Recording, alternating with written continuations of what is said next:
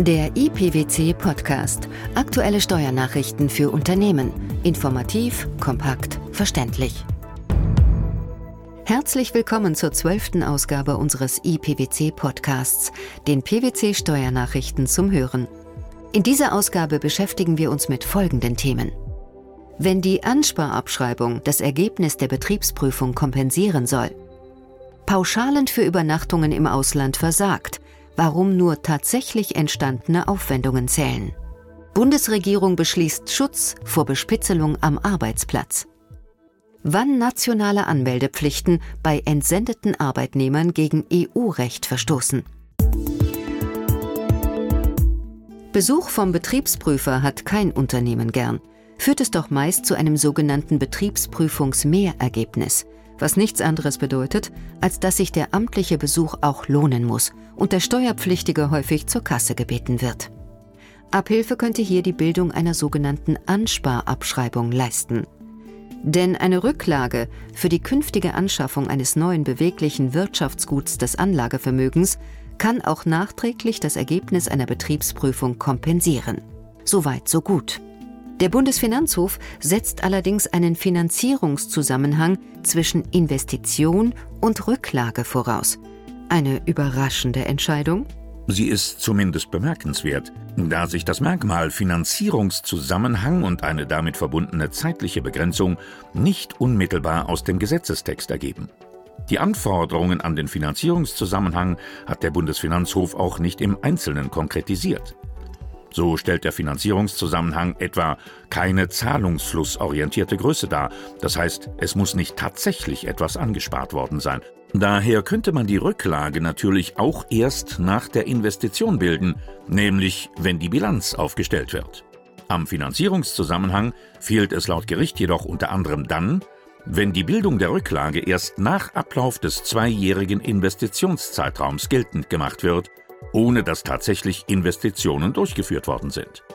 Und diese Frist von zwei Jahren zwischen Investition und der nachfolgenden Bildung der Rücklage ist dabei nach BFH-Entscheidung auch taggenau zu berechnen. Seit Anfang des Jahres 2008 gilt ein neues Reisekostenrecht. Neben etlichen Änderungen zugunsten der Arbeitnehmer bringt es aber auch einige Nachteile, so bei Übernachtungen während einer Auswärtstätigkeit im Ausland. Bisher konnten Arbeitnehmer wahlweise entweder die tatsächlichen Übernachtungskosten oder den länderspezifischen Übernachtungspauschbetrag, der je nach Land und sogar je nach Stadt unterschiedlich hoch ist, als Werbungskosten absetzen. Dies ist seit Jahresbeginn 2008 nun anders. Jetzt dürfen nur noch die nachgewiesenen Kosten in der Steuererklärung geltend gemacht werden. In einem aktuell veröffentlichten Urteil bestätigte der Bundesfinanzhof diese Rechtsauffassung. Im entsprechenden Fall ging es darum, ob ein Arbeitnehmer den Differenzbetrag zwischen den tatsächlichen vom Arbeitgeber erstatteten Kosten und den höheren Übernachtungspauschalen als Werbungskosten geltend machen kann. Nein, meinte das Finanzgericht und nun auch der Bundesfinanzhof. Die Richter begründeten ihre Entscheidung mit den einschlägigen Vorschriften in den Lohnsteuerrichtlinien. Die fordern nämlich für den Steuerabzug, dass dem Arbeitnehmer tatsächlich Aufwendungen für Übernachtungen entstanden sind. Zudem können Übernachtungskosten bei der Dienstreise oder Fahrtätigkeit nur insoweit als Reisekosten angesetzt und als Werbungskosten abgezogen werden, als der Arbeitgeber sie nicht steuerfrei ersetzt hat.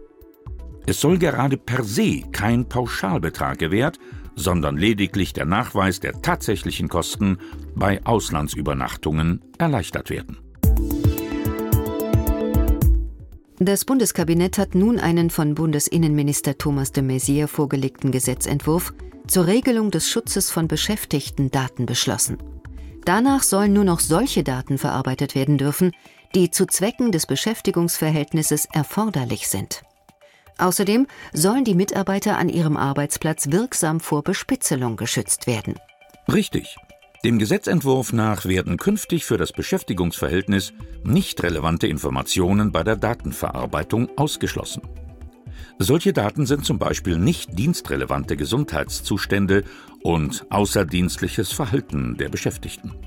Ebenfalls im Regelwerk vorgesehen Eine Verpflichtung des Arbeitgebers, den Beschäftigten besser über den Umgang mit persönlichen Daten zu informieren. Zukünftig erhalten die Beschäftigten also beispielsweise auch Auskunft über die Informationen, die der Arbeitgeber bei einem Dritten über sie eingeholt hat. Der Gesetzentwurf enthält weiterhin ausdrückliche Regelungen für die Videoüberwachung von Betrieben. So verbietet er etwa die Videoüberwachung von Teilen von Betriebsstätten, die überwiegend der privaten Lebensgestaltung des Beschäftigten dienen, insbesondere von Sanitär-, Umkleide- und Schlafräumen.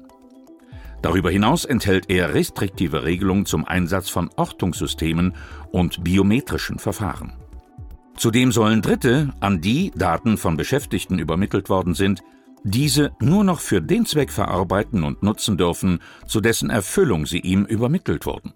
Darauf muss der Arbeitgeber die Empfänger der Daten auch hinweisen. Die Informationspflichten sollen dabei sowohl private als auch öffentliche Arbeitgeber treffen. Bevor das Gesetz in Kraft treten kann, muss es allerdings noch von Bundestag und Bundesrat verabschiedet werden. In seinem Urteil Anfang Oktober hat sich der Europäische Gerichtshof mit der Frage beschäftigt, wann Anmeldepflichten zur Entsendung von Arbeitern in andere Mitgliedstaaten gegen geltendes EU-Recht verstoßen. In diesem Fall ging es um belgische Vorschriften. Diesen Vorschriften nach mussten ausländische Arbeitgeber, die Arbeitnehmer nach Belgien entsenden wollten, die Entsendung zuvor bei einer belgischen Dienststelle anmelden und verschiedene Dokumente zur Verfügung halten. Die Behörden waren dann verpflichtet, dem Arbeitgeber innerhalb von fünf Tagen nach Eingang der Anmeldung eine Registrierungsnummer bekannt zu geben, die den Eingang und die Konformität der Anmeldung bestätigen sollte. Erst nach Eingang dieser Bestätigung durfte der Arbeitnehmer entsendet werden. Der Gerichtshof befand jetzt, dass das Verfahren nicht als bloßes Anmeldeverfahren bezeichnet werden könne. Ganz genau. Die Richter sahen in der Übermittlung dieser Informationen eher einen Mechanismus zur Überprüfung und Genehmigung der eigentlichen Dienstleistung. Besonders eine Tatsache weise darauf hin, dass das Verfahren den Effekt eines Genehmigungsverfahrens durch die Verwaltung habe. Der Arbeitnehmer durfte erst entsendet werden, nachdem die belgischen Behörden die Konformität der Anmeldung geprüft hatten und die Registriernummer musste vor der Entsendung des Arbeitnehmers bekannt gegeben werden. Gesetze und Regelungen, die von Unternehmen aus anderen Mitgliedstaaten eine behördliche Erlaubnis zur Erbringung von Dienstleistungen fordern, sind jedoch als Beschränkung der europäischen Dienstleistungsfreiheit anzusehen und somit rechtswidrig. Die entsprechenden belgischen Vorschriften verstoßen daher gegen geltendes EU-Recht. Der Gerichtshof erkannte jedoch an, dass es den Mitgliedstaaten möglich sein müsse, Informationen zur Wahrung des allgemeinen Interesses und zum sozialen Schutz der Arbeitnehmer zu erhalten. Möglich wäre dies schon allein durch die Verpflichtung von Unternehmen, die Anwesenheitsdauer und Art der Dienstleistung vor der Entsendung eines Mitarbeiters mitzuteilen. Denn dieses Vorgehen sei ebenso effektiv, aber bei weitem weniger einschneidend und könnte deshalb zulässig sein. Wann eine Ansparabschreibung das Betriebsprüfungsmehrergebnis kompensieren kann. Warum bei dienstlichen Übernachtungen im Ausland nur tatsächlich entstandene Aufwendungen zählen, wie Mitarbeiter an ihrem Arbeitsplatz wirksam vor Bespitzelung geschützt werden sollen und in welchen Fällen nationale Anmeldepflichten bei der Entsendung von Arbeitnehmern gegen geltendes EU-Recht verstoßen. Das waren die Themen der zwölften Ausgabe des IPWC-Podcasts, den PWC-Steuernachrichten zum Hören. In der nächsten Ausgabe haben wir etwas Besonderes für Sie. Unter dem Stichwort IT aus der Steckdose, Risiko oder Wettbewerbsvorteil informieren wir Sie rund um das Thema Cloud Computing und sprechen darüber mit dem PwC-Experten Markus Velo. Sie dürfen also gespannt sein. Für heute bedanken wir uns, dass Sie dabei waren und hoffen, dass Sie auch das nächste Mal wieder in den IPWC-Podcast reinhören. Steuerliche Beiträge zum Nachlesen finden Sie in der Zwischenzeit wie immer unter pwc.de.